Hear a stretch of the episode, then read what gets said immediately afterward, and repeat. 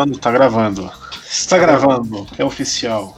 Olá, tudo bem com vocês? Aqui é André de Leones, estou aqui com meu caro Fabrício Cordeiro e este é o podcast Diário Mínimo. E acho que essa é a primeira vez que eu faço uma introdução apropriada nos últimos três ou quatro episódios, né? Quando a gente já começava falando de, de bebida e de outras coisas, né? Então, peço desculpas aos ouvintes, né, por não fazer uma introdução apropriada. A maioria dos podcasts que eu ouço tem uma introdução gravada, que eles só colocam lá, tipo uma abertura, né? Mas eu acho Tem mais legal. musiquinha, jingles. É, eu acho mais legal es- escolher uma música por episódio e deixar o pau comer do jeito que, que for mesmo, assim. Para os ouvintes desse episódio, hoje o tema é cultura do cancelamento, que é o tema. Não, tô brincando, a gente não vai falar de cultura do cancelamento. Tá falando, Eu não sei se, eu não sei se, eu não sei se as críticas à cultura, que de cultura não tem porra nenhum, é só melhor ou pior, assim, tipo, deixa esse povo ficar no esquecimento, melhor. É, mas. O povo foda é cancela, né? É, claro. Já deu. Então, você falou em cair no esquecimento, eu. A, a gente vai falar hoje mais do filme Joias Brutas, né? Do- dos irmãos Safdie, o Safety, sei lá como é que pronuncia isso. Mas antes eu queria, eu queria de passagem aqui indicar e falar de algumas outras coisas que, em primeiro lugar, registrar aqui o falecimento do grande cineasta inglês Alan Parker, morreu para mim 76 anos, é novo. A cada ano que passa, 76 anos é mais novo, assim.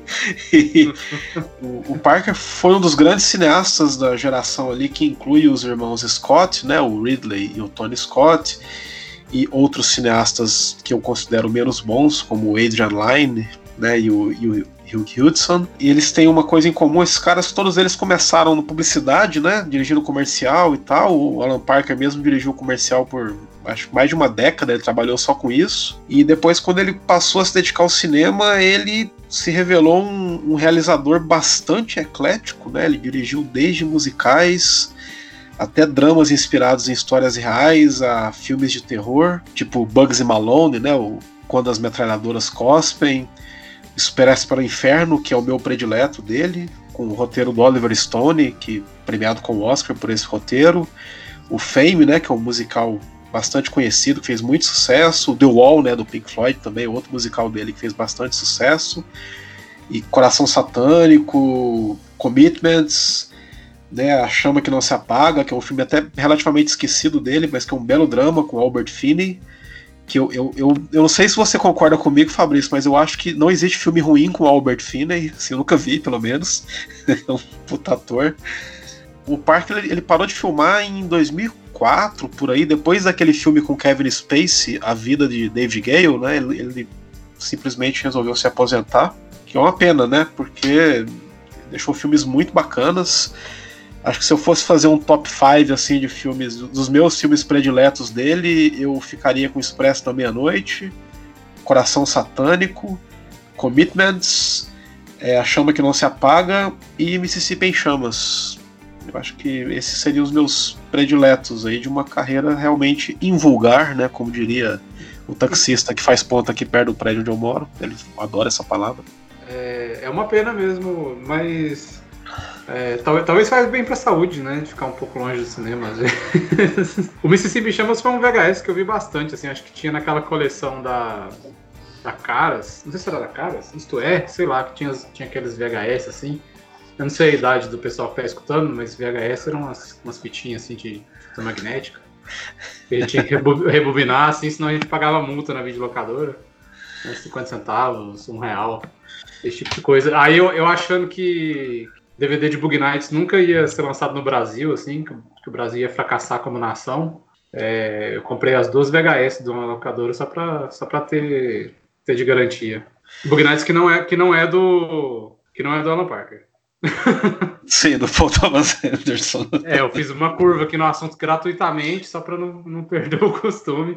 E só para confessar uma coisa, foi muito bom ter, ter, você fez aí um retrospectivo do, do, do Alan Parker, que, que vai ser maior do que a retrospectiva de fim de ano da Globo, que só vai ter um assunto. Mas eu confessar um trem pra você que só agora eu me toquei que quem morreu foi o Alan Parker e não o Adrian Lyne, porque quando você me contou no WhatsApp, eu tava até hoje com o Adrian Lyne na cabeça, eu não vi notícias para checar.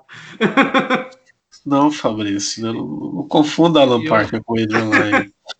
Faça isso. É, mas aconteceu. Aconteceu. Alan, Adrian. O Adrian Lyne só existiu para criar aquela, aquele, aquela, aquelas comédias involuntárias lá, né? Nove Meia Semanas de Amor para depois que foram depois satirizadas em filmes como Top Gang, né? É. que tem o Charlie Sheen fritando bacon na barriga. Ah. Sim, grande cena. Fez aquele brilhante remake de Lolita. Nossa, cara, não, pelo amor de Deus. O Jeremy Irons e uma atriz que não virou nada, né? Acho que ela virou mulher depois daquilo, né? Talvez. É, sim. é. Inclusive, um filme que eu preciso é... rever é o Lolita, do Kubrick, que é um filme que eu não revejo há uns 20 anos ou mais. Tem muito, muito tempo que eu não vejo. Eu, eu acho que eu acho que a gente já conversou um pouco sobre isso fora, fora de, de Skypes, fora do, do que é público para a sociedade, mas o Lolita é o, é o, Não sei se concorda comigo, pelo que eu me lembro, sim, é o filme que dá mais preguiçinha de ver do Kubrick, assim. A gente sempre pensa, ah, quero ver um Kubrick, aí nunca vai no Lolita, assim, acho que isso diz alguma coisa acho que quem gosta muito dele é o David Lynch, né? Mas o David Lynch tem gostos estranhos, né? Melhor não. ele não é exatamente. É ele, ele, ele, o John Waters e o Tarantino, né? Você pega as listas de 10 melhores deles do, do fim do ano, assim, que sempre saem, né? Os 10 melhores segundo tais diretores, assim. Aí o John Waters, o Tarantino e o David Lynch tem uns negocinhos que você olha, é sério, velho? Olha só. eu não ia ver esse filme, agora eu vou. é bem por aí mesmo. Esses olhos. Mas é isso, né? Então, Alan Parker, descanse em paz, obrigado pelos peixes. Eu tô com muita vontade de rever The Commitments, que é um filme que eu não. Esse eu não revejo há muito, muito tempo. Eu adoro o filme, adoro o livro no qual ele se baseia, do Rod Doyle, né? Que é um autor irlandês de primeiríssima linha, que tem vários livros lançados no Brasil. Que você encontra nesse. Me deu um livro dele, inclusive eu preciso ler, eu não li. Vários livros dele viraram filmes legais. O, o Stephen Frears dirigiu A Van, que é baseado no outro livro dele, muito bom. O melhor livro dele acho que nunca virou filme, que é o Paddy Clark, que é fantástico, assim, narrado por uma criança, assim, é, é, é, maravilhoso. Mudando um pouco de assunto, você tinha comentado comigo de um documentário que você viu da Amazon Prime, qual que é mesmo? É do, do Bielsa lá? Do Bielsa, é... foi mal, eu tava checando se o Adrian Line tá vivo, o Adrian Line tá vivo aí. é... Só para informar o pessoal. Só notícia ruim, né? A primeira notícia ruim, o Alan Parker morreu. A segunda, o Adrian tá vivo. É, eu vi, eu vi a série da Amazon, pelo menos consta que é a Amazon. A série, é, conhecido também como a série do Biel. Na verdade, é a, a série do Leeds United, né? E a série é massa. E você não encontrou na Amazon Prime, né? Eu fiquei surpreso com isso. É, o, a Amazon tem uma coisa meio esquisita na busca, assim, às vezes ela, ela, esconde as coisas lá, não sei como funciona direito, às vezes aparece, mas aparece como não disponível para quem é do Brasil, sabe? É, eu acho, em hum. termos de catálogo, eu acho que a Amazon já dá de 10 a 0 em Netflix, mas em termos de facilidade para encontrar as coisas e usar, é, é, eles têm muito a, a, trabalhar ainda, assim, eu acho a única coisa paia na Amazon é isso. E sobre o Bielsa, é, eu não vi essa série documental, como você me falou, eu achei até que fosse sobre a, a temporada atual, né? Eu até fiquei super, pô, mas já saiu, né? Porque ele, eles confirmaram a, o título da Championship na uma semana ou duas semanas, né? Mas na, na verdade é sobre a temporada anterior, né? Que ele, ele acabou ficando lá no Leeds e agora ele foi se sagrou campeão da, da Championship, que é a segunda divisão inglesa, e devolveu o Leeds à Premier League após 16 anos. E, que massa! É, tanto o Leeds quanto o Bielsa têm histórias fabulosas, né? O Bielsa é um, é um técnico muitíssimo respeitado e muitíssimo conhecido, né, por, pelos grandes técnicos da atualidade, o Guardiola, Klopp, por aí afora. E só que ele não teve, ele tem uma carreira bem anormal para ser tão bem quisto, porque ele, ele não teve grandes glórias, né, como técnico, assim, ele acho que levou o Newells a uma final de Libertadores e perdeu, e depois foi trafegando aí por. assumiu a seleção argentina também, não conseguiu nenhum título, e ficou trafegando aí por times médios, né? Ou times que já foram grandes, como o Leeds, e que estão amargando uma má fase há bastante tempo, né? O, o Leeds é um, é um bicampeão inglês, né? Nos anos 70, vice-campeão europeu. E é, eu acho muito bacana que eles tenham voltado à Premier League com ele, assim, que eu, que eu acho que é uma coisa muito. Eu diria. É um casamento quase perfeito, assim, porque. é, é, o tipo de coisa que você espera de um personagem como o Bielsa, né? De, de resgatar a glória de um clube, né? Um grande clube inglês tradicional, com torcida apaixonada, e em circunstâncias dramáticas, né? Que não foi de primeira, só na segunda temporada que ele conseguiu o acesso à Premier League. E eu mal posso esperar, assim, para ver a, o que ele vai aprontar na Premier League. Assim, eu acho que a próxima temporada vai ser. Tá confirmado ser que ele fica, né? Sim, sim, ele fica. Ele. E, e, eu não sei se no documentário fala, mas tem umas coisas fabulosas sobre ele, assim, que o fato, por exemplo, quando ele foi contratado pelo Leeds, o clube o colocou em um hotel cinco estrelas ali da região de Leeds, né? E ele ficou uma semana no hotel que não tem nada a ver com o Bielsa, assim, se você conhece um pouco da história, você sabe que ele não tem nada a ver com isso. Ele é um cara totalmente simples, até simplório, assim, né? Ele não tem nenhuma preocupação com luxo ou com nada desse sentido, ele não é vaidoso nesse sentido nem nada. Ele ficou uma semana nesse hotel e vazou, pediu pro clube, falar, não, não quero morar aqui, e alugou um, um apartamento, assim, uma kitnet que fica em cima de um, de um fish and chips, sabe, de uma numa lanchonete lá no, no, numa região assim bem afastada de Leeds, mas que fica próxima do centro de treinamento né, do clube. E ele vai andando todo dia, sabe, para dar os treinamentos e, e, todo mundo no bairro conhece ele, oferece carona e ele recusa. ele, a, série, a série não especifica, não especifica essa questão do apartamento, mas ele fala. Tem um momento lá, acho que é no primeiro episódio que tem a ver com a contratação dele e tal, é que para ele era importante ele se identificar com a cidade. Então ele, ele fez questão assim de, de gastar um bom tempo é, bebendo com as pessoas, comendo, dando uma circulada mesmo assim para antes até de assinar o contrato. É, é um é. personagem maravilhoso, Bielsa. E se sentir um morador, né? Porque para ele é um projeto, né? Ele vai ficar lá muito tempo, né? E a, e a, ideia, a ideia dele é sempre essa mesmo, né? Que se ele não se identifica com o clube ou com a, e com a cidade, ele, ele em geral, ele não, não aceita o trabalho mesmo. E em termos estritamente futebolísticos, né? Ele é a inspiração desses técnicos mais recentes, né? De gerações posteriores, como os, os já citados Guardiola e Klopp, para nesse futebol mais agressivo, né? Embora com características diferentes, né? Esses três personagens que eu citei, mas é sempre a ideia de, de agredir o adversário, de, de encontrar um, uma forma mais vertical de atacar, mais bem organizado e tudo, mas ainda assim ser sempre agressivo, né? É, e dá espetáculo, né? Aquilo que o, o Klopp fala, né? Que é heavy metal, né? Ninguém, ninguém vai no estádio para ouvir música de câmara, né? Ele, a galera vai para quer ver POC pauleira mesmo, né? E eu, vi um, ideia... eu vi um gol de, um gol do, do Leeds, é, eu, não, eu, não, sei, eu acho que foi dessa temporada última agora, mais recente, é, que é saída do goleiro até eles fazerem o gol, são 40 toques, assim, mas, mas não, não, não aquela, aquela coisa mais chata que virou o Barcelona, né, mas 40 toques muito bem pensados, assim, mesmo quando fosse para recuar e tal, não que o Barcelona não fizesse isso, mas foi um pouco mais rápido o gol do que o Barcelona costumava fazer. É, inclusive o tic-tac eu achava um saco também, suportava é. aquilo. E assim, com, com, com, jogadores que não são não são os jogadores excepcionais, né? É, é, é, é a questão é sempre questão essa, né? posicionamento, né? toque, é. é. Posicionamento e treinamento mesmo, é isso.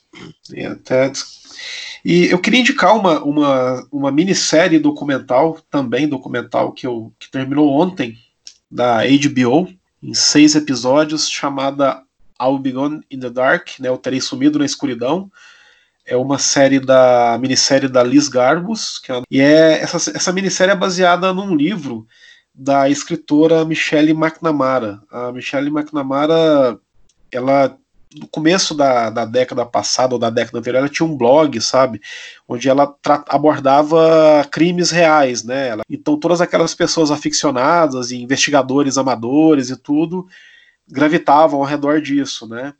E a Michelle McNamara ela começou a investigar por conta própria os casos de um serial killer chamado The Golden State Killer, que é um, um maluco que entre 1973 e 1986, ali na região ali da, da, de Sacramento, na Califórnia, ele matou 13 pessoas e estuprou mais de 50. E ele tinha um modus operandi assim terrível, que ele invadia as casas, né? Ele amarrava o, o marido, né? Da, da, e estuprava a mulher na frente do marido, sabe? Ele fez isso dezenas de vezes, sabe? Nunca tinha, havia sido pego, né? Ele, tinha, ele parou de agir em 1986 e sumiu, né? Sumiu na escuridão, como diz o título da série e do livro. E graças ao, aos esforços da Michelle McNamara, com outros investigadores e ex-policiais que haviam investigado os casos originais e tudo, é, eles conseguiram pegar o cara agora, há, pouco, há poucos anos, sabe? A, coisa de dois, três anos. E, ou seja, se não fosse por ela, né, por esse esforço amadorístico mais obsessivo, né, e de todas as pessoas que trabalharam com ele, das ex-vítimas também, é, o, esse, o cara ia morrer é, sem ser identificado, né, sem ser julgado, sem ser preso.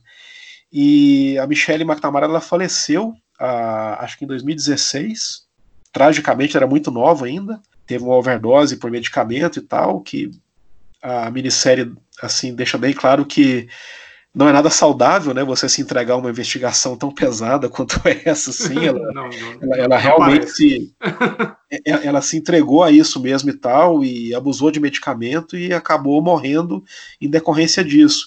E... Tô doente só de ouvir. Pois é. E ela era mulher, ela era mulher do ator e comediante Patton Oswalt.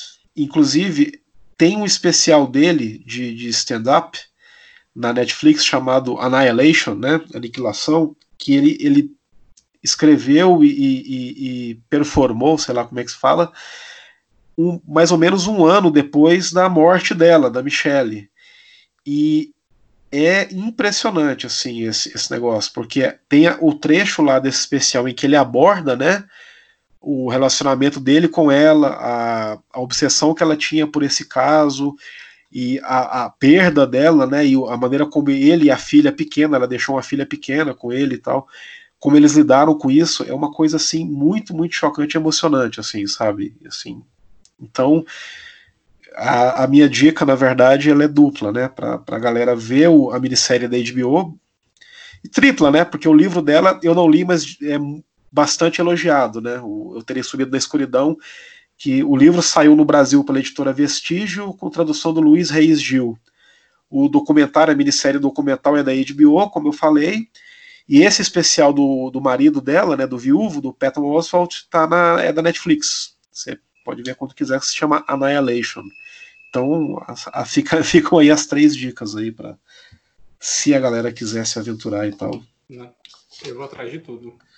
É, é muito. É, cara, é, o, o, especial dele é, é, arrepiante, assim mesmo, assim, quando ele fala dela e tudo. E é claro, é engraçadíssimo, né? Porque ele, o cara, como é um excelente humorista, ele consegue encontrar uma forma de tratar disso com humor também, né? Por mais que seja pesado e tudo. E é muito emocionante, cara. E a minissérie documental, o, o trabalho que a documentarista Liz Garbus faz é, ao entrevistar não só as vítimas, mas também um dos parentes do assassino, né? Isso já no último episódio, é uma coisa é, é impressionante, assim, cara. Que... Fala o nome da série de novo, eu não tava ligado nela, não. É All Begun in the Dark, né? É, eu terei sumido na escuridão. Uhum. A, a Michelle McNamara escrevia muito bem, cara, e quem narra o, os escritos dela é a Meg Ryan, sabe? Que hum. tá meio mas é uma excelente atriz, né? E ela, ela lendo os textos da Michelle McNamara torna é tudo é tudo muito tudo dá muito certo assim na, na, na série, sabe? Ele, ela consegue abordar as vítimas, né? Os depoimentos das vítimas sem sensacionalismo, sem pesar a mão, sem nada, mas ao mesmo tempo sem baratear, né? A, a, a dor, né? De cada uma delas, assim, né? Que são e também dos investigadores, né, que ficaram anos atrás do cara e não conseguiu pegar, dos investigadores amadores, né, que se entregam a isso, né, e, e, e obtêm resultados, né, como foi esse o caso, e dela própria, né, da Michelle, que tem coisas da vida particular dela que explicam por que, que ela ficou tão obcecada por esse caso e tal. Você pegar o gancho que você mencionou Meg Ryan, que talvez muitos ouvintes é, é, sequer saibam de quem estejamos falando, porque a Meg Ryan também mais conhecida por, por Em Carne Viva, da Gene Campeão. o que você vai lembrar, é? achei que você ia falar Harry Sally. Não, eu fiz de propósito. é um dos filmes menos vistos dela, certeza. Mas é muito ruim. É, é da Gene Campeão, cara. É, é esse, esse, esse cineasta de autor, é, você tem que ver a obra inteira, assim. Ah, entendi. É só um tijolo na obra maior, né? Na construção. Mas, ó, eu vi no cinema, você pira. Eu vi também no cinema. Mas a Jenny Camp eu adoro o Anjo em Minha Mesa, eu adoro o piano. Mas esse aí com a Mega... É com o Mark Ruffalo também, se não me engano, nesse filme. O Mark Ruffalo, o Hulk de Vingadores. Hulk Vingadores. pra você aí que não sabe quem é Mark Ruffalo, é o Hulk de Vingadores junto com a Meg Ryan de Harry and Sally. nesse, filme da Jane, da, é, Jane Campion, ou Campion, sei lá. Que mais? Eu andei vendo. Eu tô sempre procurando coisa que eu não vi do Herzog, né? Teve umas coisas mais recentes do Herzog Werner. Tem o. Você viu o documentário dele? Eu acho que tá na Netflix o documentário dele, o Meeting é, Gorbachev. Não. Encontro com Gorbachev. É, ele, ele chama o Gorbachev assim, ô, oh, vamos, vamos trocar ideia, velho. Aí é uma entrevista com o Gorbachev. É, é, nossa, eu achei bem massa, assim. Eu chorei, nunca imaginei que eu fosse chorar no documentário sobre Gorbachev. Aconteceu. Não sei se é, se, se, é o efeito de isolamento, que a gente fica mais emocionado, mas porra, vai chegando ali pro final, você fica assim, caralho, velho, sério? Como que esse filme virou isso? Aí. É, porque dá uma mudança de um, de um tom, assim, vira uma coisa muito íntima e pessoal num certo nível, assim, que eu fiquei, eu fiquei de cara. Ele lambe tem, a, tem parte, a mancha na testa parte... do Gorbachev? O que, que o Herzog faz lá? tem uma parte me caiu. Inclusive, eu lembro quando, quando eu era criança, eu, eu, eu confundi o. Porque criança é isso, né? Vai ver as notícias de política, não sabe nada, vai confundindo. Né? Eu confundi os russos, né? Eu confundi o Yeltsin com o Gorbachev. Meu time ensinou é que o Gorbachev tinha, tinha, tinha manchinha na cabeça. Aí. Ou o Yeltsin era o bêbado, isso também funcionava. É, isso logo eu aprendi. O Gorbachev é. Pô, perdi o fio da meada. É, é o álcool. Você, né? você vai falar do Yeltsin bêbado, eu, eu, eu, eu perdi o fio da meada. Enfim, o documentário é bem bom. Ah, é, lembrei. Tem uma montagem bem engraçada, assim, porque antes do Gorbachev é, é, tomar o lugar ali, né, de homem mais poderoso da Rússia ali e tal, né, o é, presidente do partido e, consequentemente, o, o, o liderando o país, antes morreram uns três antes dele, né? o, o, sucessor durava, tipo, velho pra caralho, durava um ano, aí o outro sucessor durava, tipo, oito meses, Aí foi caindo, caindo, caindo até chegar o Gorbachev, assim. Aí o Herzog faz uma montagem com a marcha fúnebre. de todos eles morrendo, assim, a parte mais rápida do filme, sabe? e o próximo sucessor, aí ele faz o histórico e. Mas oito meses depois, aí fã, tan, tipo, meio que mostra a, a desgraceira, né? Que, que era a União Soviética, assim, tipo, que, que é um país que toma muito no cu mesmo. Que, que, o, que, que bom que, que, bom que a galera foi desmembrando entendeu. tipo, saiam logo, vamos sair logo daqui antes que seja tarde demais. Foi tarde, né? Mas o, o Herzog ele tem umas coisas malucas com música. Tem um documentário dele sobre a guerra, a primeira guerra do Iraque, e que ele fica uns 20 minutos filmando. Nossa, maravilhoso! Aquele, aqueles postos de petróleo lá que foram incendiados, né? Quando os iraquianos se é... retiraram do Kuwait, eles meteram fogo nos postos de petróleo, né? Saddamzão na veia. Eu e adoro, aí, é. Esse negócio pegou fogo por meses, né, velho? Porque não tem como apagar, né? O posto de petróleo, amigo. Enquanto tiver óleo ali, vai estar tá queimando aquela desgraça. E aí o Herzog foi lá e com o helicóptero dele ficou sobrevoando e filmando aquela porra. E ele coloca ao som de Wagner, né, no, no documentário, sabe? E é uma coisa Sim. tão tão infernal, né, cara? Mas é tão... incrível. Exato. É, ele é faz, uma, faz uma analogia assim. do, é, do, inferno mesmo, né? Do apocalipse, assim. E não tem, tem um não momento... tem narração, nada. Não tem narração, não tem nada. É só o, o posto de petróleo pegando fogo, ele sobrevoando é. e o Fagner como diz o torando na trilha ali, sabe? Por um longo tempo. É, o filme tem, tem, tem pontos de narração dele, né? Mas é, eu acho que é um dos filmes que tem menos narração. Eu lembro que tem um momento muito bonito, assim, que, que ele tá sobrevoando e o, os poços de petróleo é, é parecem é, espelhos. E aí eu acho que ele tá comentando, espelhos d'água, assim, ele, ele tá comentando se ele falar o que, o que parece ser, na verdade, é, é, espelhos, aí ele faz todo, toda aquela piração herzogiana, assim, de existencial, de, de a Terra olhando pra gente, uns negócios meio assim. Isso aí, Herzog, isso aí, pira, pira, loucão, isso aí. o Herzog Não, parece é. que ele vai, ele parece que ele vai tomar, parece que o filme vai virando uma droga pra ele, assim, saca? É, é, é muito massa. E nesse filme do petróleo, cara, depois de toda essa sequência, tem aquela parte maravilhosa, porque os, os, petroleiros lá, a galera que trabalha assim, fudido, né? não é um trabalho exatamente muito seguro, né? Não é um trabalho muito, muito fácil, me parece. Mas a galera assim, meio que tomando banho no óleo, né? O, óleo caindo neles, assim, óleo, o, o petróleo caindo neles, assim. E aí o Herzog fecha o plano num deles, que eu acho que ele tira uma, uma peça do, do de toda aquela mecânica lá olha pra câmera e faz um joinha e sorri, assim, um cara bigodudo, assim, sabe? Tipo, eu acho tão massa, velho. Tipo, parece um cenário completamente avesso ao sorriso e de repente o Herzog encontra esse cara sorrindo pra câmera, todo sujo de óleo, assim. Depois, acho que depois dessa sequência de uns 20 minutos, assim, da gente vendo aquela.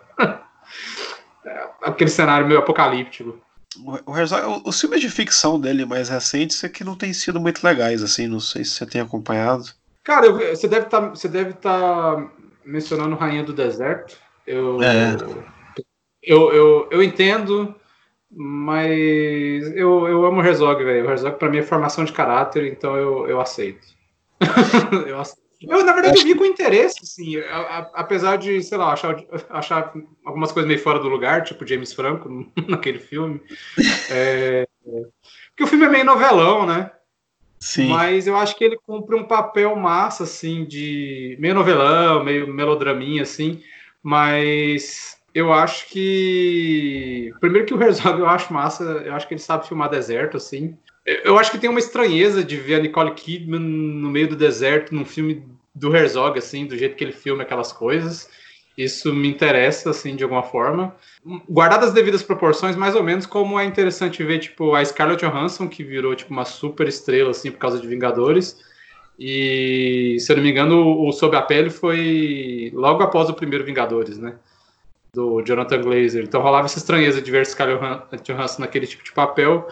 É... Tudo bem que o Rainha do Deserto não é um filme tão hardcore quanto Sob a Pele, assim, mas me dava um pouco dessa estranheza, assim, tipo, nossa, sério, Nicole Kidman nesse filme, assim. Hum, mas é um filme bem, bem, bem clássicozão, né? Bem padrãozinho, de certa forma meio preguiçoso e, e, e fora do tom que o Herzog traz. Mas acho que ele cumpre um papel massa por, da maneira simples que ele é de apresentar tipo essa personagem real assim para as pessoas, né? Claro que isso teria mais efeito se o filme tivesse feito alguma bilheteria, mas aparentemente foi um fracasso, então É, e acho que o último filme de ficção dele que eu realmente achei legal é o Vício Frenético, né? Que é um remake do, do filme do Ferrara, né? Do Abel Ferrara. Ah, sim, é. Eu ia falar eu Sobrevivente, gosto. mas é o, esse, esse, o Vício Frenético é depois, né?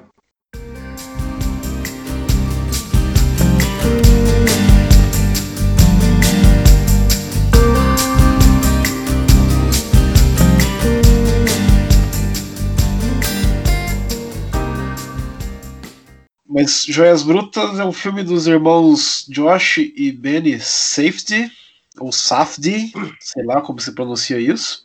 Jovens cineastas, né, de Nova York. Filhos de pais divorciados, isso é importante citar, né, porque a turbulência, eles mesmos disseram isso em entrevistas, né, que a turbulência do divórcio dos pais foi muito inspiradora, né, e acho que você consegue ver isso bem, Joias Brutas. É um eu, eu falo, percebe-se. Em todos os filmes.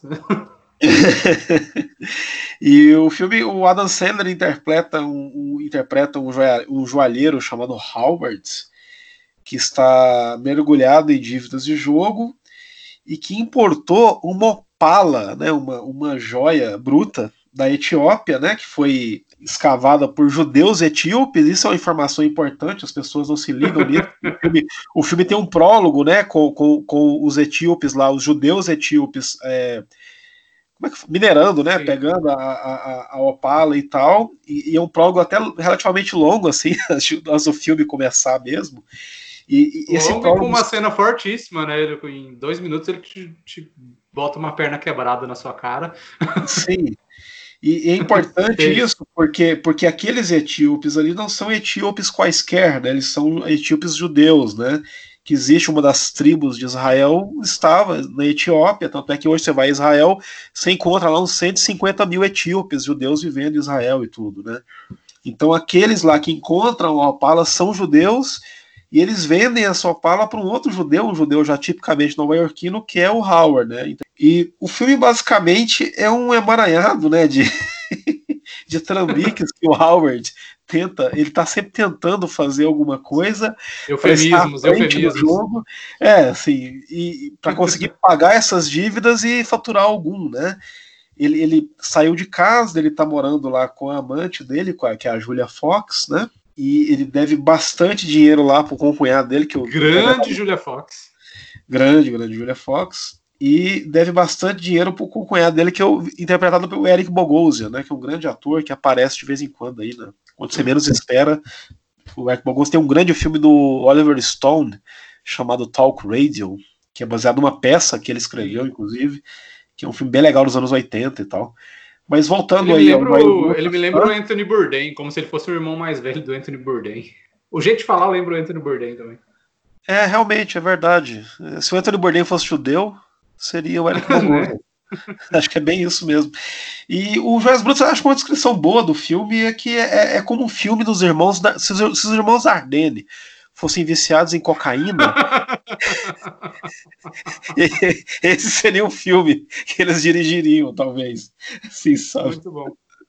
Eu fiquei pensando também em umas, comparações. Você estava recomendando para um amigo meu eu falei, não só para eles, mas como para o Good Time também, porque o, os filmes. Eu não vi o outro lá, o. Como é que é? Heaven, Heaven Knows What? Você viu? Eu não vi. Não, mas, não vi, não. mas deve, deve ser característico também.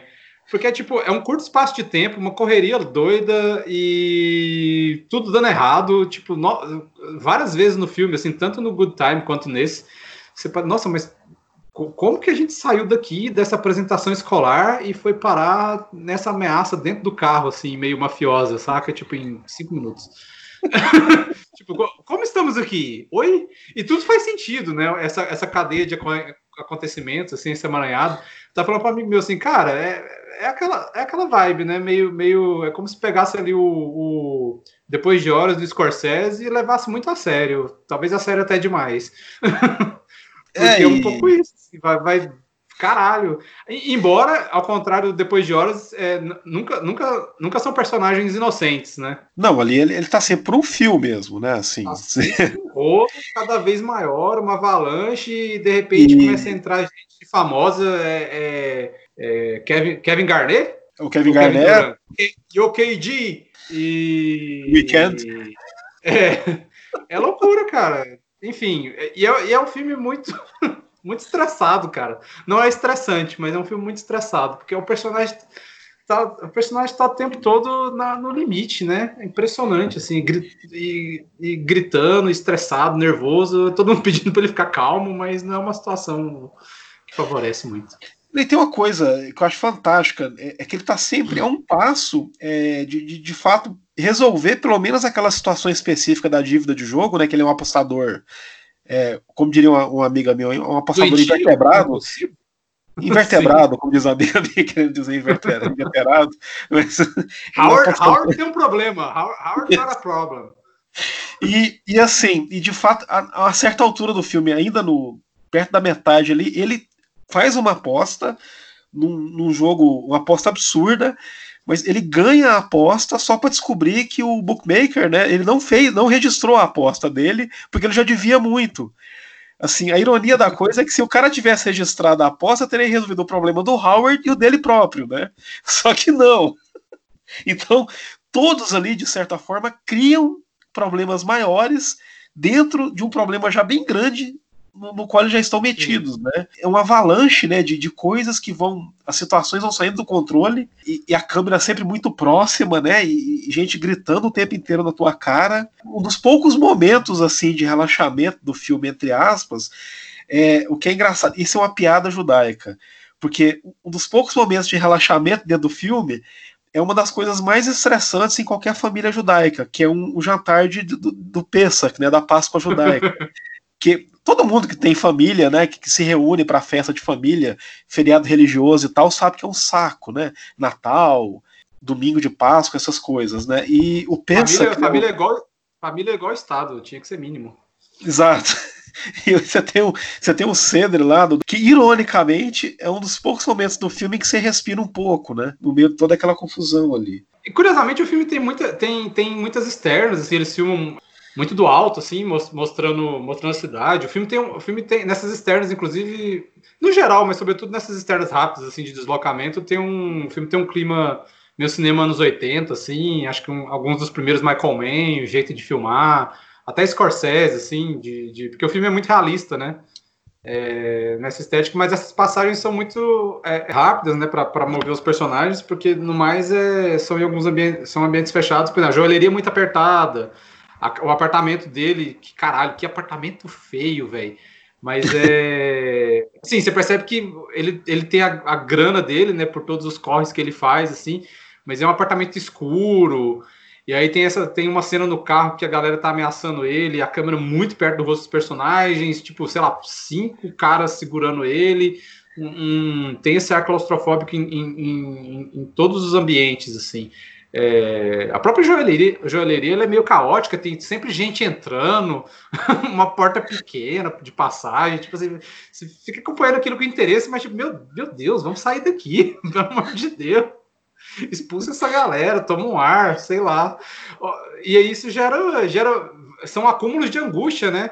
Primeiro que é, é esse vício que ele tem em aposta, em jogo, um, um certo um, é, parece que é um desejo pelo fracasso, assim, né? Ele, ele não consegue não se afundar na tentativa de tentar sair disso, assim. E os outros personagens também atrapalhando tudo. A hora que o Kevin Garnett leva, leva as joias, assim, não, cara, por que você está deixando ele fazer isso, saca? Você falou que ele dedicou o tempo de fato, né? Porque o filme se passa em 2012 e a pedra, né, a opala, ela é extraída em 2010, né? Então foram dois anos Isso. que ele que dele labutando para conseguir fazer essa opala chegar até Nova York, né? Então, como você falou, de repente é porque tá o Kevin Garnett ali, que é um astro, é o próprio interpretando, né? O Encrespa que ele precisa de ter aquela opala naquela noite, porque ele tem um jogo importante aquela noite, ele, ele acha que a opala vai dar sorte para ele. De fato, dá, né? O efeito psicológico ali, a, a autossugestão é, é gigante. Massa, é. Isso é muito massa no filme, porque o filme ele traz esse elemento meio de. esse elemento de fé, o elemento místico, é, sobrenatural, que é um elemento que está no filme de um jeito muito presente no filme, né? Porque são essas joias brutas. É... Só que é estranhíssimo, né? Porque o, todo o filme, assim, é estético, visual, tudo que ele é, né? Esse realismo, a maneira dos personagens falarem, trazer o próprio Kevin Garnett, enfim, tá, tá chamando para o real, assim, locações e aí trazer esse elemento é, mais sobrenatural é, fica, fica como um, realmente um, uma espécie de OVNI dentro do filme, só que isso funciona muito bem, né? Porque a gente está nesse lugar de, de, questionar isso o tempo todo, cria, um, cria uma, uma, uma espécie de ruído no filme, embora também seja um dos guias, um dos principais guias do filme. A, a própria fé do Howard na, nas apostas, né? Tipo, ah, eu vou ganhar, né? Eu vou, eu vou ganhar grande dessa vez. Vou, tipo, ele, ele, aposta muito dinheiro, né? Ele aposta tudo que ele tem naquele momento que poderia salvá-lo e tal, é, para ele ganhar um milhão e tanto de dólares. Então, toda essa coisa de fé da aposta. E é isso, né? O Kevin Garnett acredita e ele começa a ganhar de algum modo a crença do Howard também vai, vai pagar para ele a partir de um certo ponto. Só que tipo isso parece ser muito fora do lugar no filme assim, mas fora do lugar eu falo não como uma crítica, mas como algo interessante para o filme. É, só para registrar o, o, o Safdie, eles sempre trabalham com o Ronald Bronstein, né, como, como roteirista, né? Acho que acho que em todos os filmes dele o Bronstein. Ah, sim.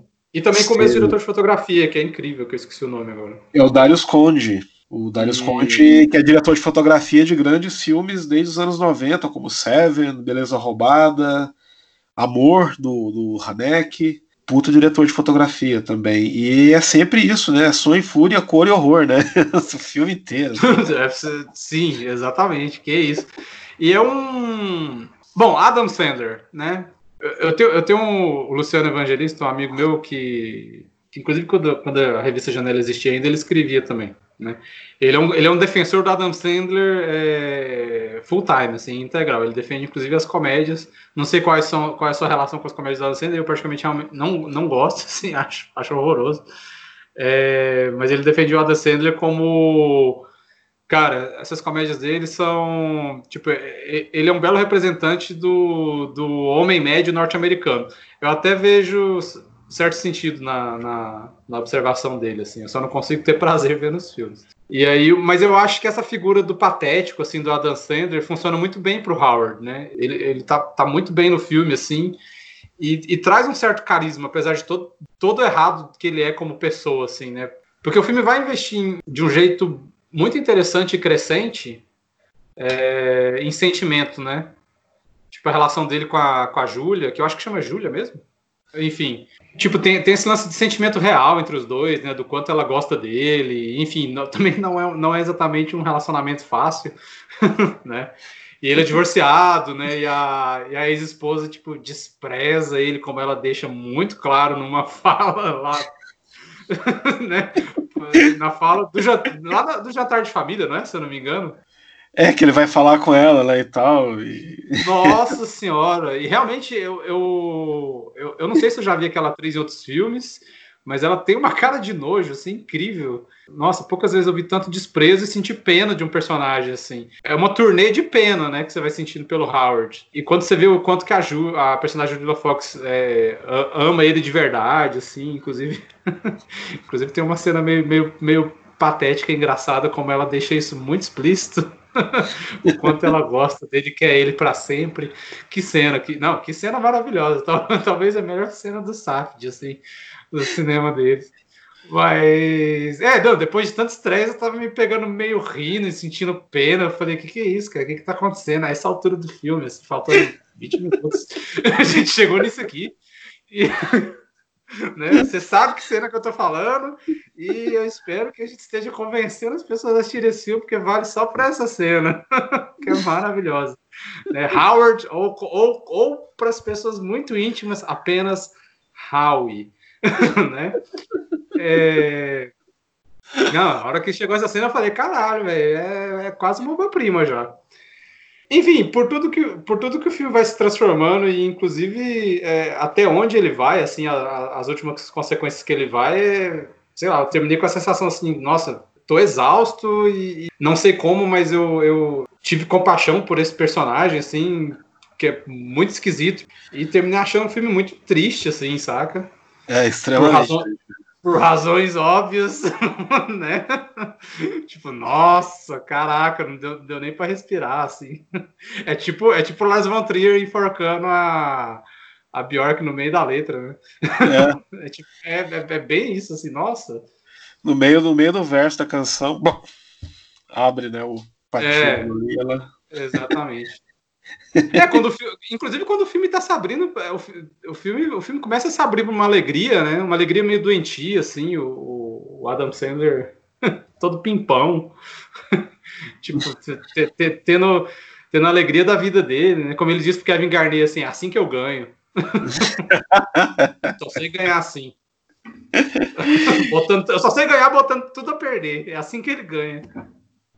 Cara, e assim, é, eu falei do prólogo, né, do, do dos etíopes lá encontrando a Opala e tudo, mas aquele prólogo lembra muito o prólogo do Exorcista, assim, não sei se eu... Caralho, sim. Eu pensei em Indiana Jones, estranhamente. Falei, nossa, o filme abrindo feito Indiana Jones. Assim. Que isso. Eu não mas sei é se é verdade. Porque quando eu vi, né, eu vi o Jazz Brutas, fazia pouco tempo que eu tinha revisto o Exorcista. Tinha, uma, tinha uma, um mês, mais ou menos, que eu tinha revisto o Exorcista por acaso, zapeando encontrei o filme passando na, na TV e vi, revi inteiro. E tem aquele prólogo, e engraçado que eu nem lembrava daquele prólogo direito, assim, e falei, nossa, mas isso é. Ah, é, é aí me veio a cabeça e tal, mas, mas ao mesmo ele, tempo, porque é um prólogo perfeito para um filme que é possuído mesmo, assim, né? Sim. ele abre. Ele abre de um jeito um, um tanto épico, né? O planão aberto, assim, aéreo, chegando. Falei, nossa, que diferente do filme anterior que eu tinha visto. Eu pensei também, é, é, tem essa coisa do achado ali da pedra. Eu lembrei, cara, eu cheguei a lembrar de Jurassic Park, assim, porque quando vai dando close na pedra, né, entrando na pedra, eu lembrei lá do, do cara que encontra a pedra Amber, né, com o um mosquito. Falei, nossa, a gente tá entrando no, no, é quase um filme da uma espécie de fantasia aqui. O filme, e aí, de novo, né, tem, o filme tem esse, essa dose de fantasia, assim, que é meio, parece intrusa, né? E que funciona muito bem, assim. É, tira o filme um pouco do lugar é, normal dele. E, inclusive, é isso, né? Que, que, que prólogo, que abertura, né? E, e, e que que transição, né, para dois anos depois, né? A gente entra na, a gente entra na pedra e, e, e, e sai no meio do rabo do Adam Sandler, assim, sem a menor misericórdia. De novo, eu repito, como chegamos até aqui? Como chegamos até aqui? É, é um filme disfuncional, tão, tão disfuncional quanto o personagem, né? Assim, então é totalmente descompensado mesmo nesse sentido. E tudo é. isso é elogio. Tudo isso é. Sim. Toda essa esquisitice, tudo que parece, quando a gente fala filme estressado, é no bom sentido, assim. Eu acho que esse é um dos grandes brilhos do filme, né? De, de, de pegar coisas que talvez fossem é, esquisitíssimas do jeito ruim, assim, escrotaças e. Pô, de novo a gente tem um caso de um personagem que poderia ser super escroto e difícil, né? E, e, e como funciona, né? Até, até, pelo fato, até pelo fato dele estar rodeado de muita gente pior que ele. mais escrota que ele. Então, tipo assim, não sobra muita coisa, né? Tem aquele, tem aquele brother lá do, do dos relógios, né? Que sacaneia ele o tempo todo, velho. Essa galera do Kevin Garnett é muito errada, velho. foi, foi ele numa roubada, assim, o tempo todo. Pô, respeita o cara, velho. Atrasou entregar o negócio, sabe? Tá, deixou ele pior, pior do que já tava. Tenha comprometimento, caralho. Pelo amor de Deus. O cara é um milionário, velho. Um astro, um astro do basquete, velho. Não pode fazer é, essas coisas. Na época ele já tinha o título, ganhou em 2008, eu acho, pelo Celtics lá, o, o, título da NBA e tal. É muita sacanagem mesmo. Muito feio o Kevin Garnett. Howard tinha que, ter, tinha que ter sacaneado ele mais. Nossa, torcia muito o Kevin Garnett se fuder nesse filme. Que, que mala. Tá vendo? E aí, pior que é isso, né? O, o, o Howard é um super mala, mas os outros são, são mais mala ainda, velho. Pelo amor de Deus. Acho que é isso, né? Se você não quiser falar mais nada. Não. Já deu. Foi ótimo. Um prazer pedagógico. Obrigado por ter ouvido mais um episódio aí do Diário Mínimo. Abraço, André. Abraço, valeu, mano. Tchau, tchau.